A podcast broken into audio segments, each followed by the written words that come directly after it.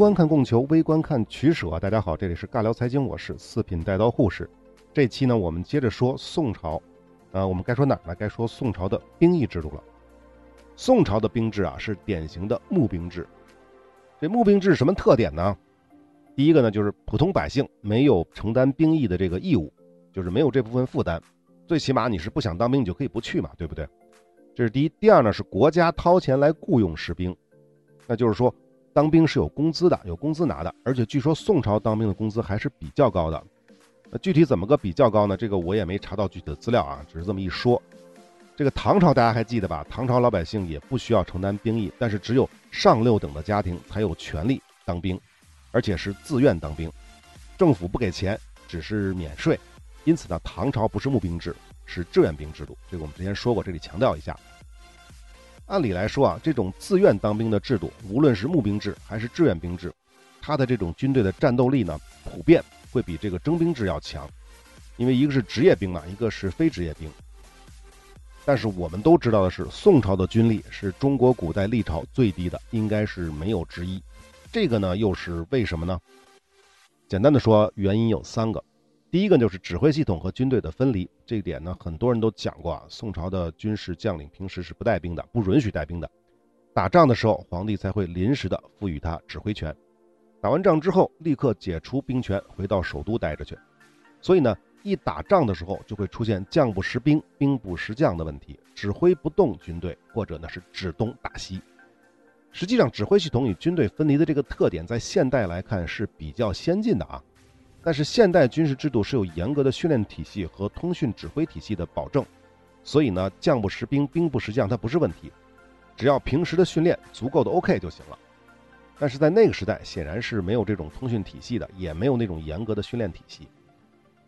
再有呢，就是赵匡胤这么设计宋朝的军队体系的根本原因，还是为了避免那些能够功高盖主的这支将领造反，毕竟他自己就是是吧？你们懂的。实际上呢，宋朝最早期的战斗力还是可以的，毕竟打江山时期遗留下来的那些将领和军队是一起共同成长起来的。即便指挥系统和军队系统呢短暂的分离，那问题也不大。但时间一久，这一波老人都是吧下台了之后，它存在的积弊也就慢慢的体现了出来。那这个是第一个原因。第二个原因呢，就是军力太过分散。宋朝的总兵力啊，其实远大于它的北方的邻居蒙古啊、辽国、啊、金国。但是宋军的兵力呢，却分散在了全国，造成了北方边境的一线兵力无法对辽金形成优势。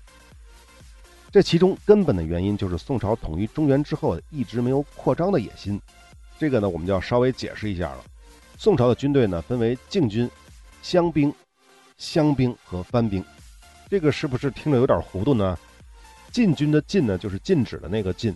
就是大家经常听的那个什么，比如说林冲八十万禁军教头，就是这个禁军。乡兵第一个乡兵呢是《西厢记》的那个乡，第二个乡兵呢乡呢是乡村的乡，然后最后是番兵。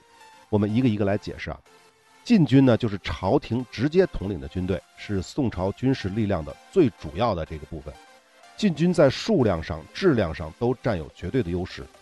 哎，刚才说的这个数量的优势，指的不是说所有的禁军跟所有的乡兵它有数量上的优势，指的是禁军跟单一州县的乡兵比，它是有数量上的优势的。也就是说，你任何一个州县的乡兵要造反的话，禁军都可以完全的对你进行碾压，就这意思。起初呢，禁军主要是驻扎在京师，后来呢，也部分戍守外地，主要呢是边境的据点或者是。内地如漕运命脉之类的关键城市，这些地方戍守外地的禁军呢，无论是将领还是士兵，都是定期轮换的。只要这个军官一提升，必须调离原来的岗位。另外呢，禁军的家属必须住在京师，住在首都。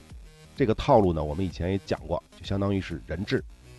整体来看呢，以上这些都是为了避免重演唐朝的藩镇割据。那么再来说禁军的指挥权，首都的禁军呢？分别由三衙来统辖，这三衙就是殿前司、侍卫亲军马军司、侍卫亲军步军司。但是呢，三衙只负责禁军平时的管理和训练，想要调动禁军，则需要枢密院出面。而枢密院呢，是直接由皇帝指挥的，所以啊，严格的讲，只有皇帝才能调动禁军。至于皇帝的亲军，则从禁军当中选拔。如果禁军要外出作战，是由皇帝亲自来任命将领，而且皇帝老儿还会亲自制定所谓的作战方略，交给这个将领。为了避免将领的造反，还会派监军甚至任命文官或者是宦官直接领兵。所以大家明白了吧？这个宋朝的军力为什么会差？他有的情况下他也不是当兵的弱，他是这个当官的不行，对不对？皇帝老儿不行也不行。比如刚才说的这个皇帝会亲自制定作战方略。所以，这个派一个文官或者派一个宦官直接领兵也没有问题，因为你必须要按照皇帝制定的这个作战计划来进行执行，是吧？所以是谁领兵就无所谓了。那至于打得好仗打不好仗，那个不重要，重要的是你们回来别给我造反了，这是最关键的，是吧？这就是宋朝最弱的原因之一。那前面也说了，宋朝是募兵制度，要发工资的，而这个禁军在所有的士兵当中呢，是待遇最高、地位最高的。啊，这就是禁军啊。那么乡兵呢？乡兵就是各州自己的直属部队，相当于唐朝的府兵，他们是禁军的基础。换句话说呢，禁军都是从各地的乡兵当中选拔而来的。不过呢，这个乡兵的待遇呢，就比禁军差得多了。相当于就是个儿长得高、身体比较壮的、有点本事的，哎，您就去中央当禁军，拿高工资；如果你这水平一般呢，您就当乡兵，拿低工资。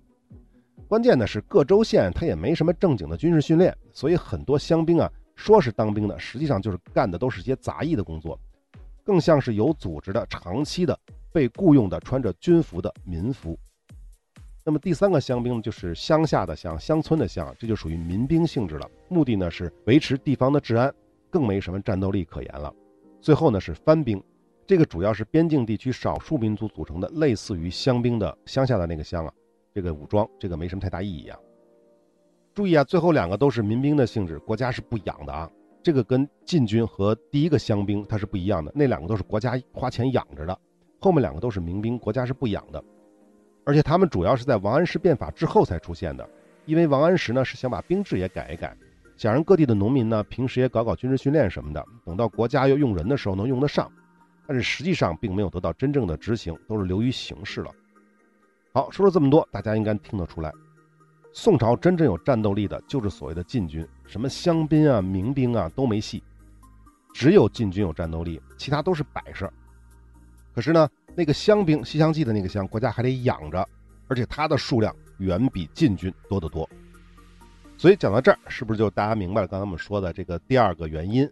宋朝战斗力太弱的第二原因就是军力太过分散，这就因为乡兵，大量的乡兵在。各地驻守，而即便是禁军，也有很大一部分是在中央驻守，而不是在边境驻守。好，这是第二个原因。再来说第三个原因，军人地位的低下。宋朝呢是以文治国，文官的地位远比武将要高得多。这个大家都知道啊。不仅是武将啊，宋朝当兵的地位也不怎么高。读《水浒》的时候，是不是会听到这么一个骂人的词儿“贼配军”？啥意思啊？比如说那个林冲发配到了沧州。他就被人叫做贼配军。那林冲到沧州具体是干什么呢？应该是隶属于沧州的乡兵部队，打仗肯定是不可能的啦，只能打打杂儿，所以才去守草料场。前面说了，乡兵根本没有什么战斗力，相当于国家养着的一群卖力气的苦力。这样的群体啊，怎么可能在社会上有地位呢？所谓“好男不当兵，好铁不打钉”，在宋朝时期是体现的淋漓尽致。当然，也有人说秦汉时期这句话就已经存在了，但是通过我们前面讲过内容可以看出，即便这句话不是出自于宋朝，但从理论上讲，人家先秦是国人才能当兵，庶人不行；秦汉是征兵制，没有所谓的你愿不愿意的问题；而唐朝是自愿当兵，志愿兵，而且穷人人家还没有这资格，所以只有国家走向败亡的时期，才会有所谓的好男不当兵的说法。但到了宋朝。这句话是可以从北宋一直说到南宋的，一直说上三百多年。多说一句啊，钱穆的《中央历代政治得失》当中还这么说过：宋朝凡是当兵的都要在脸上刺字，目的呢是防止逃跑。这句话呢，我是有怀疑的，因为像林冲这样的人呢，他是犯了罪的人，被发配去当兵的，刺字当然是可以理解的。但是说全部的士兵都要刺字，这个好像有点说不太通啊。啊，这个我们就不管他了，我们接着说。宋朝军人地位低下呢，还有另外一个原因，同时呢，它也是宋朝军队战斗力低下的原因。这就是政府募兵的目的并不全是为了打仗。哎，这个是不是有点奇怪呢？花钱养了一堆士兵，竟然不是为了打仗，那是为了什么呢？我们前面说了啊，宋朝是没有扩张的野心的。当然这句话不全对，因为北宋初年的赵匡胤啊，原本是计划要解决长城以南的，就是所谓的收复燕云十六州。因为要是没有这一块地区的话，相当于北方无险可守。但是他平定了南方之后，这人就死了，赵匡胤就死了。他的弟弟赵光义上位之后呢，原本也是打算继承兄长的遗志，要拿回被石敬瑭送给辽国的燕云十六州。但两次亲征最终呢都以失败告终。这两次失败的结果就是，宋朝不再敢主动的与辽国交战了。这样一来啊，大宋朝的北方没有长城，没有天险的庇护，宋朝时刻都受到大辽的军事威胁。所以必须要维持较为庞大的军事力量，这样这个矛盾就来了啊。要长期的维持庞大的军事力量，但又不打仗，一年两年可以，十年二十年也行，但是时间长了，问题就一大堆。加上宋朝又是文人治国的理念，严格限制军人的权利。大家想一想，这种情况下，军事将领怎么可能有心情好好的去训练军队呢？既然不打仗，士兵也不会担心上战场丢掉性命。那同样也不会好好训练啊！这样的军队和士兵的组合，宋军的战斗力是可想而知的了，肯定是好不了。不仅如此啊，宋朝的募兵制还有一个特点，就是没有退役制度。一个男丁二十岁当兵是可以一直混到六十岁的，混到他走不动路了，他可以吃一辈子的军饷。要知道，宋太祖开国的时候，全国大概只有二十万军队，到了王安石变法的时候。宋朝的军队规模已经膨胀到了一百二十多万，注意常备军一百二十多万啊！要说这人数绝对是碾压北方各个的游牧政权，但实力呢？一百二十万人当中有多少是三十到六十岁的中老年士兵？啊，我说这个三十到六十，这个三十这个起点是以当时的那个情况来看，反正吧，总之这个三十到六十岁的中老年士兵应该占了十之七八。然后再去掉那些根本没有战斗力的乡兵，大家可以想想，宋军真的能拿得出手的，依旧还是那二十来万人而已，就是那禁军啊。那么为什么宋朝不想着改变这一现状呢？原因有两个。第一个呢，既然是文人治国，目的就是为了限制习武之人出人头地，但习武之人也得有饭吃啊！你国家不养着谁养呢？难道被那些文人养起来吗？难道被那些大地主阶级养起来吗？要是被这些有钱人养起来，对谁的威胁更大呢？不是大辽，而是大宋。第二，前面说了，宋朝的税赋是比前朝要高的，百姓的土地又是可以被自由兼并的，失去土地的平民给地主打工的话，至少要缴纳一半的收成，然后还要交人头税以及各种杂七杂八的税赋。这种情况下，要是在前朝，农民早就起义了，但实际上。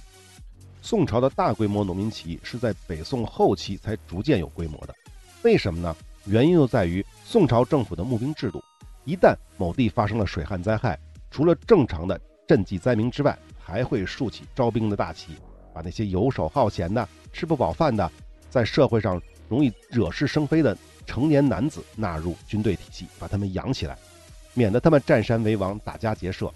当然，更免的是他们被那些啊。是不是有钱人养起来？所以知道为什么宋朝的兵要当到六十岁了吧？这句话就叫做“每募一人，朝廷既多一兵，而山野则少一贼”。这么说是不是就明白了？宋朝政府不是不想改变这一现状，而是把募兵制当成了一种稳定社会秩序的手段。但同时，它带来的问题还是那句话：军队的战斗力低下，军人的地位低下。毕竟一大批人。不是为了打仗才来参军的，而只是为了吃口饱饭。好，宋朝的兵制就说的差不多了啊，我们再补充两句话。这个就是宋朝的文官地位高，薪水也特别高，而军队这边呢，地位不高，薪水也不高，但架不住啊人养的多，所以这个文官体系和军队体系两边对国家财政的负担实际上是差不多的，半斤对八两。这么大的负担，其实也就是宋朝才能担负得起，换了前后任何一个朝代都不可能担负。但即便如此，这样的玩法也不是长久之计，因为说来说去啊，宋朝军队的战斗力是硬伤啊。结果这个宋朝，主要是北宋啊，成了中国历史上中原王朝被灭亡的最羞耻的一朝。至于南宋呢，跟北宋相比，其实百姓的赋税更重。如果没有募兵制顶着，恐怕早就内部瓦解了。那么至于金国为什么没有能搞定南宋，原因很多，其中一个很大的原因呢，就是江淮天险的制约。南宋呢，只需要较少的精锐兵力就可以抵抗。我说的是精锐兵力啊，大部分的兵力不是精锐的。而且呢，即便是江淮丢了，还有长江，而这个北宋就没有了。北宋没有长城天险，这是他们俩的不同。那么多说一句啊，其实王安石的变法，很多的内容也都是跟军队的制度相关的，但是呢，并没有解决真正的问题。再加上这个变法也没有完全实行下去啊，这个我们都知道，最后被是吧废了。呃，关于王安石变法的内容，我不想多说了，因为很多节目都讲过。我们简单说几句跟主题相关的内容，就是跟这个税赋相关的。呃，王安石变法当中，主要跟税赋相关的法令主要有青苗法、免役法、方田均税法和均书法。第一个青苗法呢，就是国家给农民借贷，这个好多人都讲过，我们不解释了。免役法呢，就是可以交钱去免除徭役，国家拿这笔钱呢，再去雇其他人服徭役。这个玩法也没什么新鲜的，我们前面说了，汉代就有了。不过呢，王安石的免役法当中呢，是要求原先一部分不需要服徭役的人群也要服徭役，比如官员、寺院，甚至没有成年男丁的家庭等等等等，你都得交这个免役钱。那第三个呢，方田均税法，这就是重新丈量和评估土地，根据实际的情况重新制定税率，这个更不奇怪了。我们讲管子的时候也说过，向地而衰征。稍微有点新鲜呢，就是这个军书法，它是在受灾荒的那些地区、物价高涨的那些地区呢，征收钱币，用这些钱币呢，到丰收的地区呢，贱价买入物资，再上缴国库，这个叫做喜贵就贱，喜是迁徙的喜啊。如果有多个地区同时丰收呢，那就找距离较近的、交通比较便利的地区购买，这叫做用近易远。那么以上呢，就是关于王安石变法当中跟税赋相关的这些法令，我们不去具体的说它的利弊了，因为网上有太多的人说王安石变法了，褒贬不一。就我而言呢，对王安石理解呢，大概就四个字：是个好人。好，再多的就不扯了，毕竟王安石变法没有得到彻底的执行和延续，我们短短的带过就行了。那么下面我们来说宋朝的商业税。前面讲了那么多啊，大家是不是对宋朝印象越来越差了？政府的财政负担这么重，要知道我们以前的节目对宋朝的评价都是一直挺高的啊。这个到底是为什么呢？要知道宋朝的发达并不是表现在农业税收上的，而是体现在它繁荣的商业经济和文化。那文化我们就不扯了，下面就来主要说说跟主题相关的宋朝的商业税收。实际上，宋朝的农业税只占其政府总收入的大概百分之三十左右，非农业税才是真正的大头。说到这儿，是不是有些人已经糊涂了？刚才你讲了那么多宋朝苛捐杂税，是吧？各种各样的提高税负，在这种情况下，宋朝的农业税还只占百分之三十啊！这个是个什么概念？非常厉害的概念，而且这还没完啊！宋朝的农业税负总税负应该是高于前朝的，实际上也高于后面的明朝。这么高的税收，为什么只占百分之三十呢？我们下面先来简单的对比一下，以北宋神宗时期。一零七七年的数据来看，宋朝的这百分之三十的农业税大概是多少呢？两千一百万贯。来对比一下唐朝，唐朝最鼎盛时期政府的总财政收入不过三千多万贯。至于后面的明朝、清朝都无法跟它相提并论。明朝政府的年收入大概是一千到三千万两银子，各种资料说法不同啊，我们就不解释了。而清朝的康乾时期政府收入稳定之后。大概也就是三千到四千万两白银，这个呢也无法跟宋朝相比。当然了，清末的财政收入暴涨过亿啊，那个是另有其他原因，我们讲到那个地方的时候再说。而且明清的时候，美洲的白银已经开始大量输入了，白银的购买力在中国已经开始下降。看完这组数据，我们是不是就明白了？第一，宋朝的农业税率我们前面讲了，确实是不低的。第二，在这个基础之上，以工商税和专营税为主的非农业税。占比高达百分之六十多，这从而就体现出了宋朝工商业的极度发达。当然，也正是因为有这么多的收入，才能养得起高薪的文官和那么大体量的常备军队。那宋朝的工商业为什么会这么发达呢？我们以前的节目是讲过的，房价那个系列就说过，宋朝的百姓是可以自由迁徙的。本系列呢，我们就把自由迁徙的原因也补上了。正是因为土地的不易兼并，大量的百姓卖掉了土地。但是同时呢，又不愿意给地主打工，接受那百分之五十以上的剥削，那怎么办呢？就涌入城市讨生活，致使非农业人口呢高度的聚集。所以宋朝的人口城市化率据说已经达到了百分之二三十。我们讲房价那期就说过，唐朝长安百万人口，但那个呢只限于长安一地，而到了宋朝，除了首都汴梁、北宋的或者是南宋的临安人口超过百万之外，大大小小的人口超过十万的城市至少有四十到五十个，这个在唐朝是绝对没有的。总之啊，人口大量的聚集在城市，自然需要通过商业贸易来实现各行各业的劳动交换。也就是说，宋朝不再是一个纯粹的农业国，种地也不再是百姓唯一的选择。不愿意接受土地上的剥削，也可以去城市寻找生存的机会。那我们再来看宋朝的非农业税。又是怎么构成的呢？有哪些税种构成的呢？还是以北宋神宗时期的1077年的数据，我们来看，非农业税的总额是四千多万贯。这四千多万贯又是怎么组成的呢？其中市舶司的收入，相当于就是外贸关税，是五十多万贯，商业税大概是八百多万贯，对娱乐业征收的房场钱，坊就是那个看戏的那个坊啊，房场钱大概是六百多万贯。那么就是外贸税加上商业税加上房产钱，就是一千五百多万贯，这个就已经接近了农业收入了。那么还差两千多万贯，这个呢就是收入的大头了，专营税。其中呢，矿税大概是四百多万贯，酒税接近八百万贯，茶税两百多万贯，盐税一千两百多万贯，这个我们合计下来是两千六百多万贯。这么一加一千五百万，再加上两千六百万，这就是四千多万贯。显然的，这个数字当中呢，盐酒茶加上矿税，已经达到了两千六百多万贯，已经超过了农业税收的两千一百万贯。我们讲管子那期是说过的，比起直接征收的农业税而言，对盐铁茶酒这些人民生活的必需品征收消费税，它最大的好处就是百姓没有什么太多感觉。第二呢，就是人人都得交税，尤其是像盐这种东西，连小孩儿你也跑不了。再有呢，农业税也好，商业税也好。总有一些特权阶级可以免税或者是合法逃税，当然也有可能是非法的。但是像酒和茶这样的东西，你再特权你也跑不了为它的消费过程买单。尤其是像酒茶之类的奢侈品征税，既不会伤害普通百姓，也能较为平和的从富人手中征税。另外呢，我们从这组数据呢也能看出，市舶司的收入就是外贸关税的收入只有大概五十多万贯，五十四万贯。显然，宋朝的外贸税收并不像我们想象的那么高。那么，至于宋朝的这些商业税具体的税率，我就无法一一列举了，因为查不到那么全的。我只说一个例子啊，就知道大概的比例了。前面提到的商业税，叫商业交易税，国家规定是百分之五，就是说，任何的钱物交易都得交百分之五的抽成。为什么说到至少呢？因为到了各州县，具体执行的税官或者是地方官员，肯定还会自行加码。所以呢，税率是有所不同的，而且呢，随着宋朝官员的腐败程度加剧，随意加征、乱收的情况也会日益严重。再有呢，宋朝政府为了保证财政收入，在工商税的税收方面也有很多严格的规定，比如设置了大量的税收机构进行征税。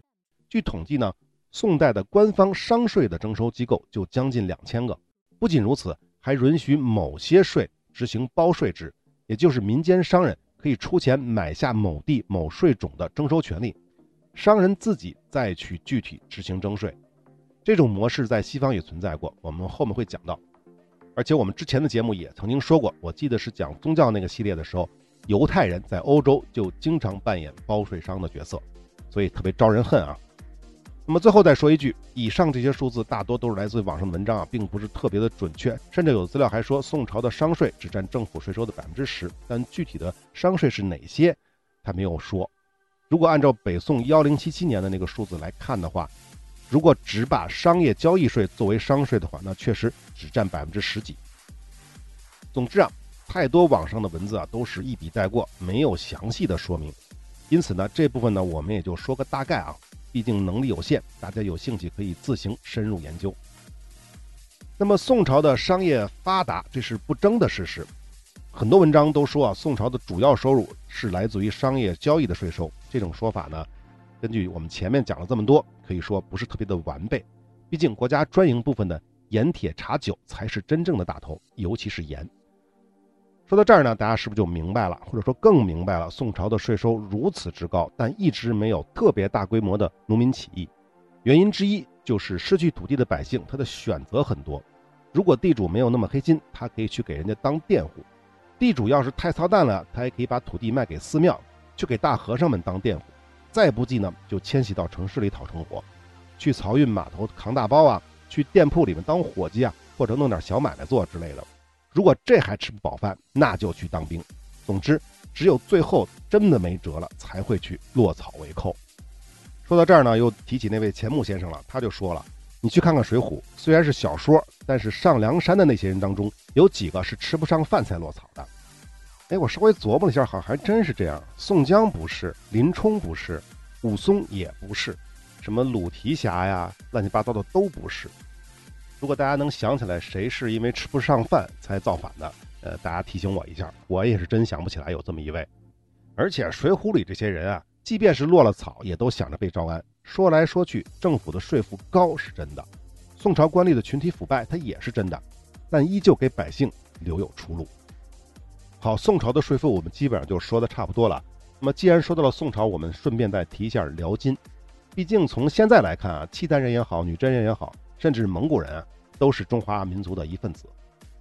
那辽金时期的税赋大概分为三类：第一呢是被征服的部落向国家的贡，主要是地方特产，比如貂皮啊、蜜蜡呀、马匹啊等等；第二呢是草原生活的牧民要缴纳的牲口，主要是牛羊之类的；第三就是耕地上产出的粮食和布匹。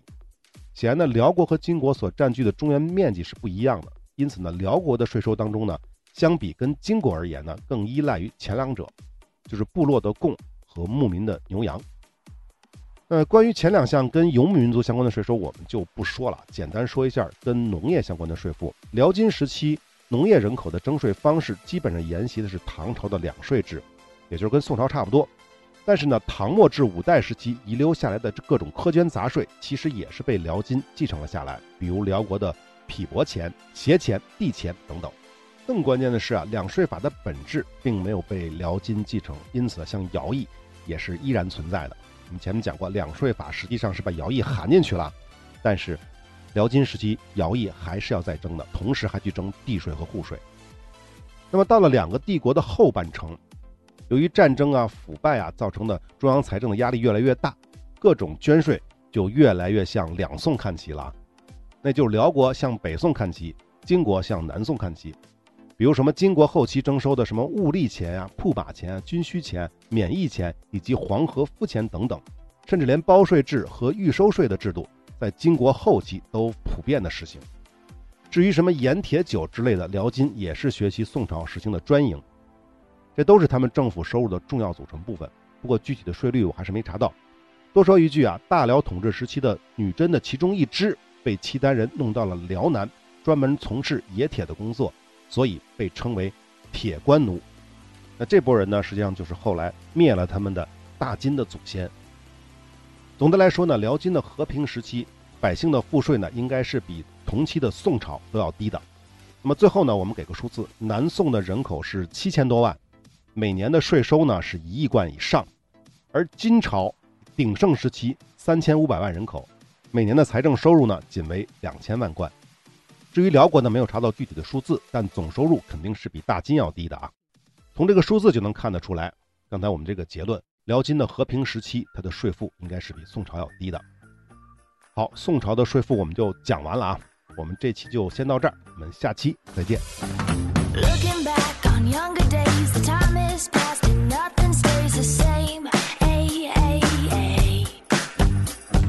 She was such a